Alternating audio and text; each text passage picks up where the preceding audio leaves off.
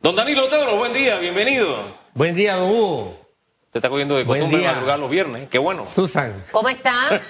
Un honor tenerlo por aquí esta mañana, aunque usted siempre está aquí con el fama mía Re- en debate abierto. Recordaba que si ustedes buscan los registros de los programas, en abril de 2020, aquí, lo único que en otro, Set. en otro ángulo, de- dicho sea de paso, eh, ustedes están en la onda ecológica, ¿no?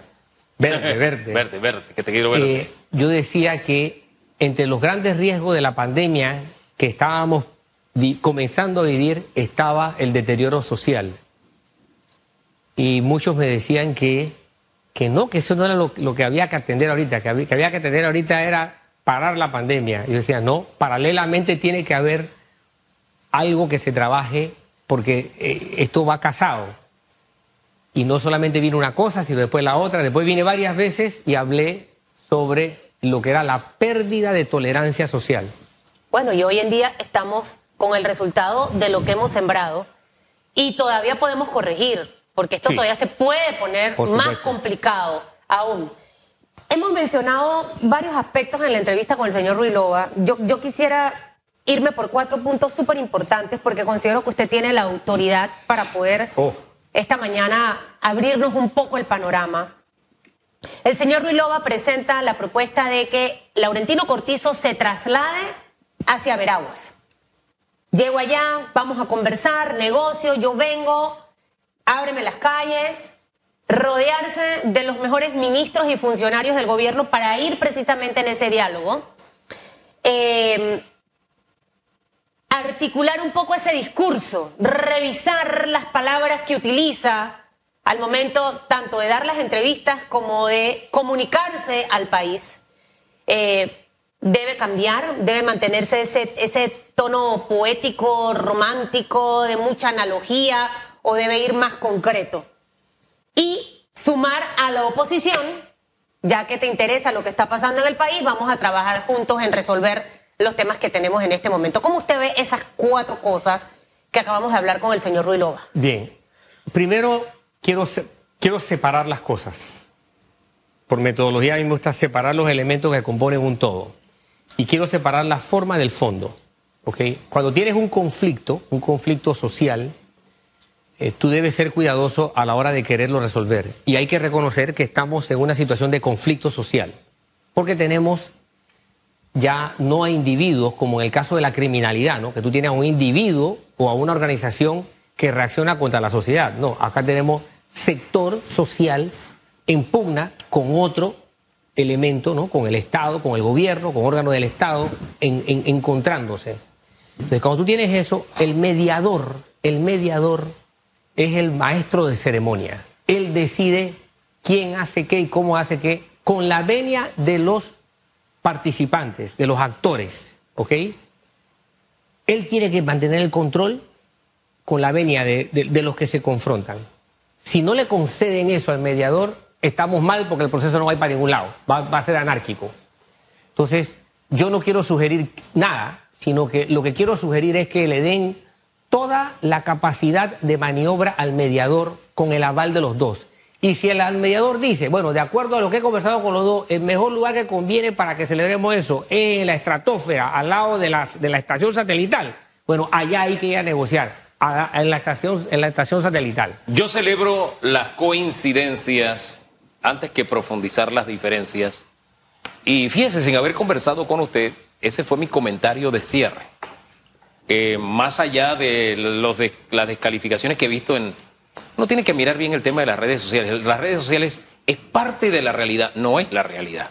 Entonces, ahí he visto a algunas personas muy molestas con el tema de la iglesia. He dicho, la iglesia católica es la institución que goza de mayor credibilidad y confianza según diferentes encuestas. Pero Hugo, fíjate que yo vi algo más, más que la Iglesia Católica. Sí. Vi a líderes de iglesias. Sí. Porque también vi al obispo Murray. Ahí estaba al lado, Con sí. lo cual me llamó la atención que me parecía más, más era un movimiento interreligioso como mediador, lo cual todavía le da Sí, más solidez a lo le, que tú dices. le da más solidez, pero voy al, al punto que usted señalaba. Cerraba el segmento anterior diciendo, con la experiencia que tiene la iglesia, sumado a esto, Así es. aunque se ha cometido el error de que solamente un sector lo ha concitado, yo creo que la iglesia tiene la capacidad y el Toda. manejo de conversar con la otra parte para plantear ese escenario que usted dice, porque al final lo que queremos que haya diálogo y se destranque esta crisis. Así es, así es. Así que si, si mañana pasado, con la venia de los, de los actores, el mediador dice, bueno, señores, vamos a conversar aquí a la orilla del mar. Bueno, vamos a la orilla del mar, porque, porque eso es algo que, que él pone como aval. Él pone, él pone, el él pone un valor agregado al déficit de confianza que hay. Entonces, él pone su aval. Eso es lo que debe okay. fundar. En este caso, eh, debe ser el mediador al que se le debiera dar más el, el, manejo o la dirección de este diálogo. así es. Y, él decide si va a haber agua o no. Ahora, eh, el presidente rodearse de, de, los mejores de su staff, que no sé si hay tantos buenos, pero que en este momento por tema de confianza y credibilidad, y lo de su discurso, las palabras que usa al momento de dirigirse, de, de, de hablar, que no sé si enciende más a la población o la logra calmar. Bien, el presidente debe rodearse de personas capaces. Si son de su staff o no son de su staff, eso es irrelevante. El presidente debe rodearse de personas que lo puedan orientar. Mira, un hombre tan brillante, tan excepcionalmente brillante, tan circunstancialmente visionario como Winston Churchill, ¿Tú sabes de quién se rodeó para el momento más crítico a la, hora de, tomar decisiones? Se fue al transporte público a conversar con el ciudadano común de Londres cuando tenía que tomar decisiones. Él puso la oreja en el pulso de la sociedad para armar su argumento y sobrevivir a la posición contraria que tenía el Parlamento inglés ante la Segunda Guerra Mundial. O sea, eso te dice a ti todos los recursos que tiene un administrador de poder, un tomador de decisiones. El presidente tiene que buscar gente capaz, donde estén, dentro del gobierno, fuera del gobierno, por arriba del gobierno, por debajo del gobierno, eso es irrelevante. Tiene que buscar recursos humanos capaz, tiene que, tiene que poner el ground, conectarse a tierra, ver qué hizo Churchill, ver qué hizo eh, gente brillante. Tú incorporas gente, llama, a veces gente hasta que es adversaria, pero que entiende el, grado de riesgo que hay y que ese adversario te dice, ven acá, yo prefiero que tú administres esto bien y ya después nos agarramos a, tanganazo. Pues". De ahí la importancia del mensaje que dos expresidentes han enviado al país. Por supuesto. Expresidentes que están en aceras opuestas, que son adversarios. Pérez Valladares y son, son adversarios han sido adversarios muy duros y cada vez que alguien le puede dar su, su puyadita al otro se lo hace. Pero entendieron que había algo en común más importante que sus diferencias. Entonces tú tienes que ser así. Y esa es una señal de confianza. Cuando tú demuestras, ¿sabe qué? A mí no me importa cuál es tu posición. Claro. Pero tu posición aporta. Ven acá. Quizás he desconfiado de ti políticamente, pero con esta actitud demuestro que estoy poniendo mi confianza en ti porque quiero ayudar al país. Ahí entonces sumo que es válido sumar a los líderes de la supuesta oposición porque están preocupados o no. ya usted decía que no importa de dónde estén los que se van a rodear, los que van a rodear al presidente.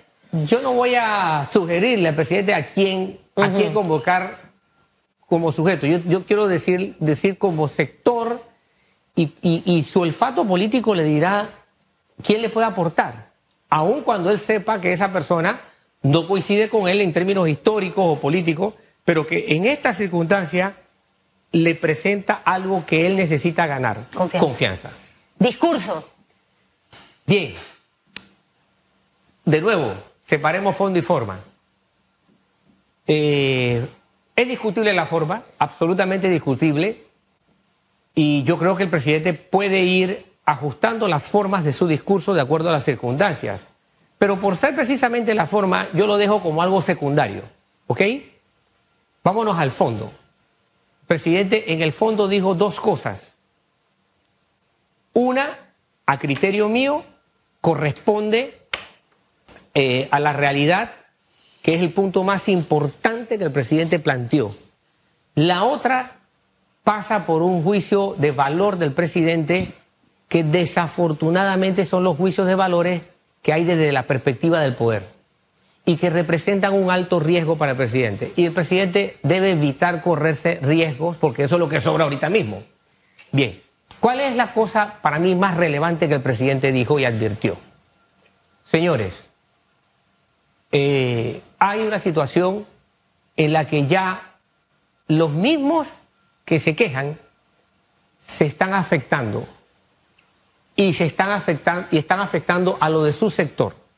Eso es importante porque eso aumenta la profundidad y el alcance del problema que hay que resolver.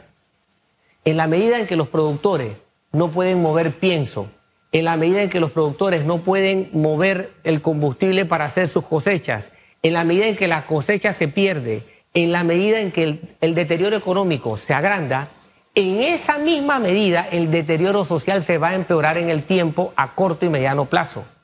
Entonces, es relevante lo que el presidente dijo allí.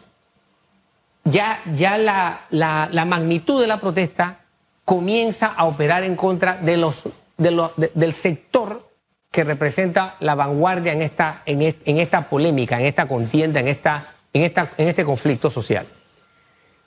¿Qué elementos el, el, presidente pudo haber prescindido? En primera instancia, el presidente no creo que eh, deba hacer uso de los elementos que el Estado y la ley le faculta para poder conseguir los propósitos que él quiere y que yo coincido con él, son de estabilidad. Plantear que la sede del poder, el presidente de la República, tiene la capacidad de llegar a un punto de controlar esto por la fuerza, es entrar en un terreno altamente minado. Eso no ha funcionado ni en Estados Unidos, ni en Francia con las dos grandes oleadas de, confrontación social que hubo en Francia antes de los chalecos amarillos con, con las protestas que durante las noches quemaban centenares de autos y luego con los chalecos amarillos, no funcionó en ningún país de América Latina, no funcionó en Estados Unidos con el Black Lives Matter. Es decir, eso no funciona. Al contrario, eso genera distancia, porque percibe el lado del poder como el, lado de imposición. Yo quiero entonces eh, apelar al contenido más relevante que el presidente hizo, que es hay un, hay un riesgo y hay una realidad de autodaño que agranda la magnitud del problema. Claro. Porque, porque, porque pero, esta es una protesta de sector social. Pero, yéndome un poco al inicio de lo que usted respondía de la forma y el fondo, el fondo debe ser lo más importante, pero la forma puede opacarme totalmente el fondo. Por, Por ejemplo, supuesto, una palabra maldicha, una entonación maldada, exactamente. Eh, hace incomprensible por, lo por que decir se lo que decir. mencionaba Hugo hace un momento. Eh, el mea culpa de los errores que pudimos haber cometido, se pudo haber cometido, lo, lo dice el presidente, pero allí la forma esta del bambú y toda la cuestión, o sea, se, se pierde, porque ¿qué ocurre? Ahorita mismo, tristemente, muchos grupos están centrados en ese tipo de cosas y a eso es lo que le dan importancia y el panameño se pierde porque juegan con nuestra inteligencia y ahí es donde nosotros pecamos de tontos, compartimos todos esos videos, les damos like a las publicaciones creativas, fabulosas en las redes sociales y demás y se pierde el fondo. Danilo, Sí, se sí. pierde. Cu- Cuando tú ves todos los, los demás países, este tipo de conflictos son puntos de quiebre y ha ex- han exigido de los mandatarios cambios profundos en, en estilos y también en contenidos. El presidente está a tiempo, está a tiempo de producir esos cambios de fondo y de forma. Y lógicamente tiene que tejer esa oportunidad con la capacidad de crear confianza, vuelvo y repito. Hay que entender cuál es la naturaleza de este conflicto. No es algo de blanco y negro, no es algo de que esto es axiomático, no es algo de que esto es matemático. Pero en términos generales, este es un conflicto social en el que despunta las capas medias. ¿Ok? Fíjate que los docentes fueron la punta de lanza, ellos explotan, no, no, no es un problema educativo, pero son la expresión de las capas medias en este caso. Como lo fueron en 1979, que terminó con la deroga, trágicamente la derogación de la reforma educativa. Yo hago un paralelismo entre ambos eventos, entre el, el de aquel de 79 y este, porque son muy parecidos. Dos años antes de ese, de ese conflicto, Panamá estaba en una situación apremiante. El gobierno había tenido que convocar eh, inteligencia y crearon un plan de emergencia nacional. O sea, hubo un deterioro económico importante, el gobierno lo reconoce que era un plan de emergencia, pero llegó el momento en que eso era insuficiente. Y fíjate que el gobierno venía del más importante triunfo político que cualquier gobierno hubiera podido haber tenido en Panamá, los tratados Torrijos-Carter. Pero por una mala maniobra política, el entonces PRD, en, esa época se le llamaba más proceso revolucionario, no entiende eso y claudica una de sus banderas más relevantes que era la reforma educativa, la pierde. Hoy día, la clase social más golpeada en este sentido es la clase media, porque lo, los sectores populares toda su vida han vivido en crisis. La exclusión social los ha mantenido en permanente crisis.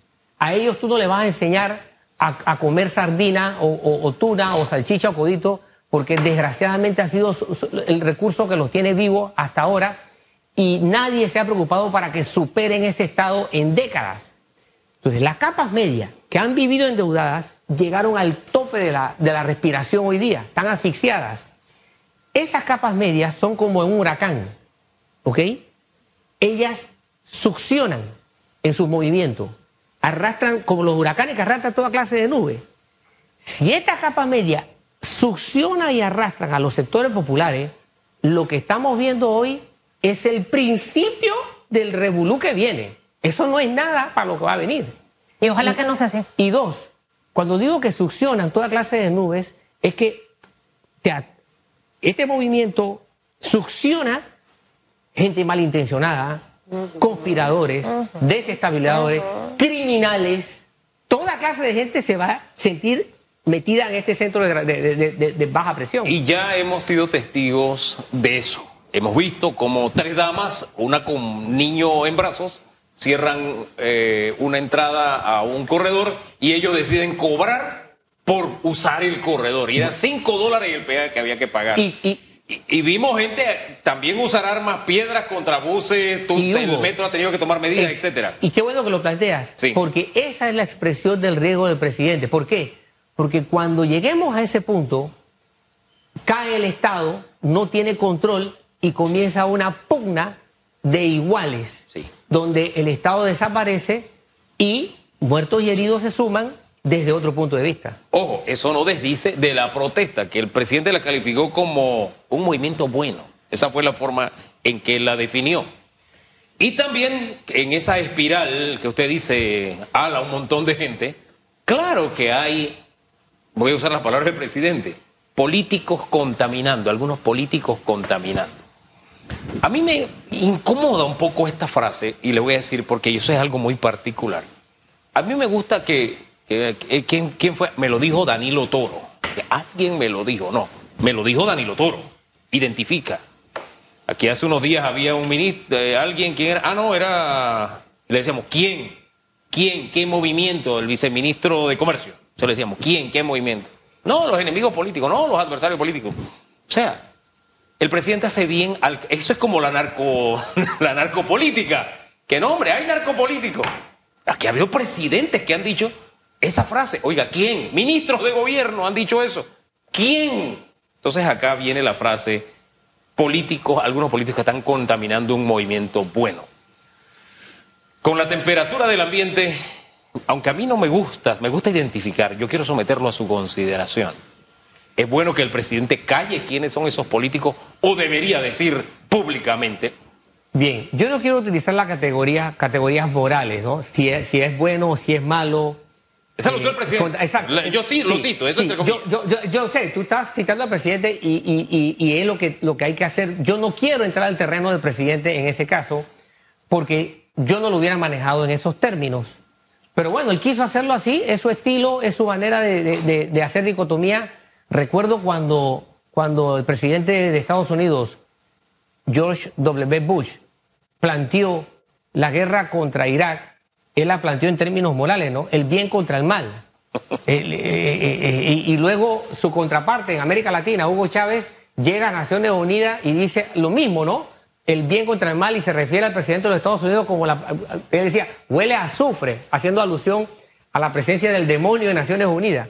Ese discurso no aporta, no, no aclara, porque son juicios, son, son conceptos de juicio muy abiertos. Veámonos la conveniencia y la inconveniencia política. ¿Ok? Como dije, en e- estos movimientos sociales succionan, atraen a su centro a todo tipo de intenciones. Y va a haber políticos que quieran sacar ventaja.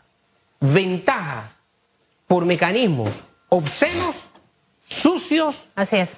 malogrados por despropósitos y también, exacto, por, por- desde el punto de vista financiero y políticos que quieran sacar ventaja por mérito, porque habrá quien quiera hacer Sí. Portaestandarte. Es que ahorita Pero yo. cuando dice así es yo- que algunos le meten billetes. Exacto. Eso no lo yo pueden negar, ahorita- forma parte yo de- ahorita, sinceramente, lo que veo es gente oportunista, tratando de sacar, sinceramente, con el respeto a muchos, les Va- puedo tener aprecio. Pero va a haber de todo, eso es inevitable, va a haber de Pero todo. al final- Pero hay lo- los sinvergüenza para citar a, a- a Susan, me suma Susan en eso, fíjese. Me llega el video de un político, ¿no? ahora yo voy a callar el nombre, en una cancha de baloncesto, diciendo, yo estoy aquí y yo no pertenezco a ningún partido político y pa, pa, pa, pa, asusando a la gente. Y después sale en un baile de un partido político, o sea, como candidato ¿Qué, de... qué- qué ves tú acá? Acá tú ves lo inservible. Acá tú ves lo, cómo se queda atrasado Sí. la malla política, cómo se queda atra- atrasada la institucionalidad política. ¿Por qué? Porque este país tiene una enorme cantidad de representantes de corregimiento, tiene los alcaldes, muchos de ellos del mismo partido político. Y tú no ves a las autoridades locales, en su gran mayoría, desempeñando un papel. ¿Por qué? Dígame por Ah, qué. Eso bueno. pasó en Colón también. Eh, ¿Por qué el alcalde no estaba ahí? Bueno, por varias razones. A ver. Primero, porque forman parte de lo que el huracán atrae. Exactamente. Y juegan un papel eh, que no corresponde a la crisis en sí, sino a buscar un beneficio. Segundo, porque son, porque aparte de que tienen intereses unos, los otros son técnicamente inservibles. Totalmente. Es como que tú tengas en un equipo a gente que no te va a meter un gol, no te va a defender. Pero que lo necesitas por algo. No es que lo necesita. O tú es sabes que va a meterte el autogol. porque, porque lo- es que por- por- desafortunadamente lo tienes allí. Entonces los partidos políticos hoy, sobre todo el PRD, que Sí. es el que más representantes de corregimientos tiene y, mi- y más alcalde tiene, este es el momento de que vean, vean, porque ustedes van a una primaria, Sí. vean el rendimiento de sus líderes locales. Y, y- y ojo, muchos de los que eh, para mí en este momento están eh, tratando de ver qué provecho sacan en medio de las protestas, ni opino ni digo nada, pero tampoco aporto. Y lo único que quiero es hacerme sentir para en el 2024 que me den el voto, porque hay algunos que están pensando en eso, otros Claro. están con la maldad, el odio y la cizaña y todo lo demás. Eh, lo que van a recibir es lo que ahorita mismo ustedes también están sembrando. ¿Y por qué? Van, no van a recibir un país, wow, el, el que vaya a ser presidente en el 2024. ¿Y por qué esto es relevante, Susan? Porque la dinámica de este tipo de conflicto es caótica. ¿Por qué es caótica? Porque es amorfa. Eh, Cuando tú vas a negociar como gobierno, ni siquiera sabes con quién van a negociar. Sí.